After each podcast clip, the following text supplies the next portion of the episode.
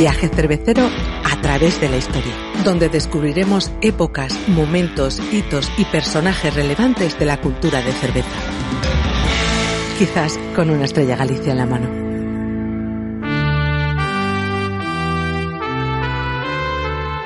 La Catedral de Friburgo conserva algunas de las vidrieras más impresionantes del medievo. Los vitrales fueron financiados en el siglo XIII por los gremios locales.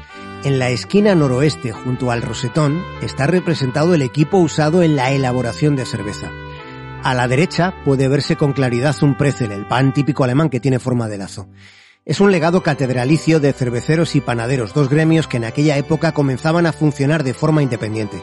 Se separaron porque las legislaciones del momento estipularon el tipo de cereales que podía usar cada uno. Es la voz de Frederick Maytag III, Fritz para los amigos. Fritz pudo comprobar que la línea que separa a cerveceros y panaderos seguía siendo bastante difusa. Y lo comprobó 700 años después de la división oficial de aquellos dos gremios. Lo comprobó a 9.000 kilómetros de distancia. 9.000 kilómetros es el trecho que hay entre Friburgo y San Francisco.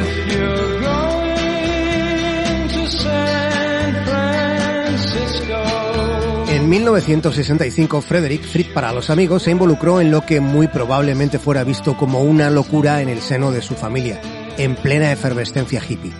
Fritz era uno de los herederos de una importante fortuna acumulada por su bisabuelo gracias a los electrodomésticos. Así que Fritz cogió su parte de la herencia y la invirtió en una cervecera ruinosa. Unos años antes, en el verano de 1956, durante su época de estudiante en Stanford, el joven Fritz vivía entusiasmado con la cerveza de la Anchor Brewing, de modo que cuando casi 10 años después se enteró de que la fábrica cerraba por quiebra, pensó en que ya no iba a poder volver a beber su marca favorita. Tuvo un impulso, y aquel ímpetu fue el principio de la revolución cervecera moderna.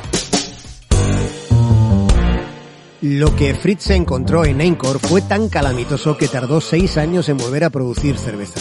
Resultaba que después de varias décadas de ausencia de inversión en la compañía, el equipo estaba inservible. Pero además la situación financiera había sido tan dramática que en Encore se habían visto obligados a usar ingredientes alternativos para producir cerveza. Entre esas opciones desesperadas estaba la levadura. No tenían dinero para la levadura cervecera, teniendo que recurrir a la que le cedía una panadería cercana. Ya ven, de nuevo, el nexo entre panaderos y cerveceros. Años más tarde, Fritz explicó que lo que le impulsó a entrar en el negocio de la cerveza fue una mezcla de curiosidad e interés por una actividad con tanto carácter y con tanta historia. Sin duda, Encore la tenía. Aquella factoría estaba especializada en el primer estilo autóctono de los Estados Unidos.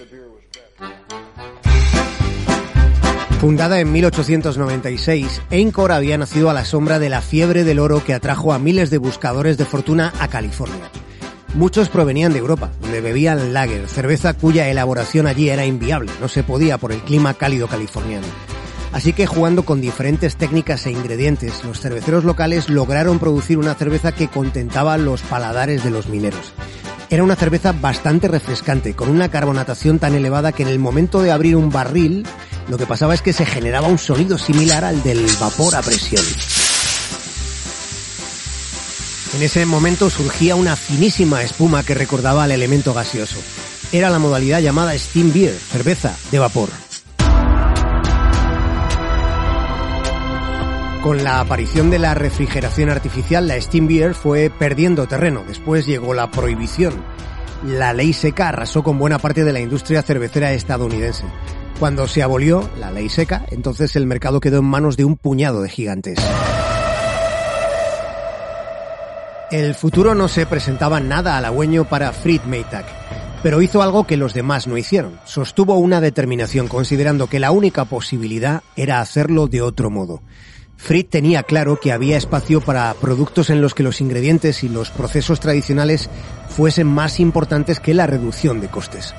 En 1971, hace 50 años, Encore Steam volvió al mercado. Inicialmente lo hizo en packs de cuatro botellas frente a los de seis habituales. No se puede hablar de un éxito fulgurante, pero poco a poco las ventas fueron creciendo.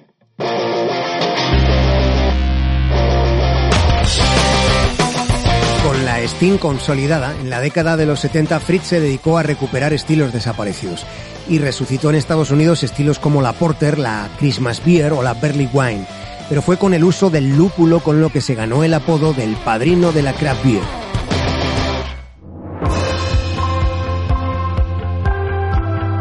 Los lúpulos americanos cultivados en el Yakima Valley, en el estado de Washington, eran denostados por su carácter áspero. Luego estaba la ausencia de delicadeza en las variedades que se importaban de Alemania o la República Checa. En 1975, Fritz y su maestro cervecero Mark Carpenter pensaron que quizás podían convertir esos supuestos defectos en claras virtudes. Lo hicieron al mismo tiempo que recuperaban otro estilo desaparecido, la India Pale Ale, la IPA.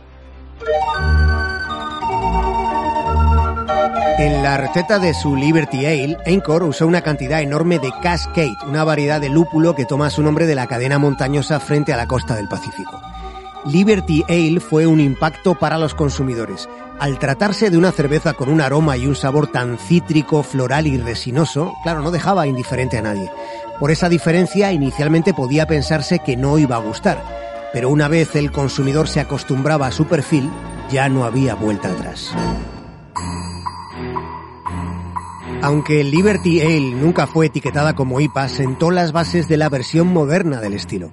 Para muchos de los nuevos cerveceros estadounidenses supuso una epifanía, porque en ese momento tomaron conciencia de que en el mundo en el que acababan de entrar había un infinito campo de experimentación con ingredientes autóctonos. Carismático, enemigo de polémicas y siempre dispuesto a ayudar a otros colegas, Fritz Maytag fue el pionero de la craft beer, un inspirador para la última gran revolución que ha vivido la cerveza. Una revolución que desde San Francisco se extendió por todo el planeta y todavía sigue muy viva.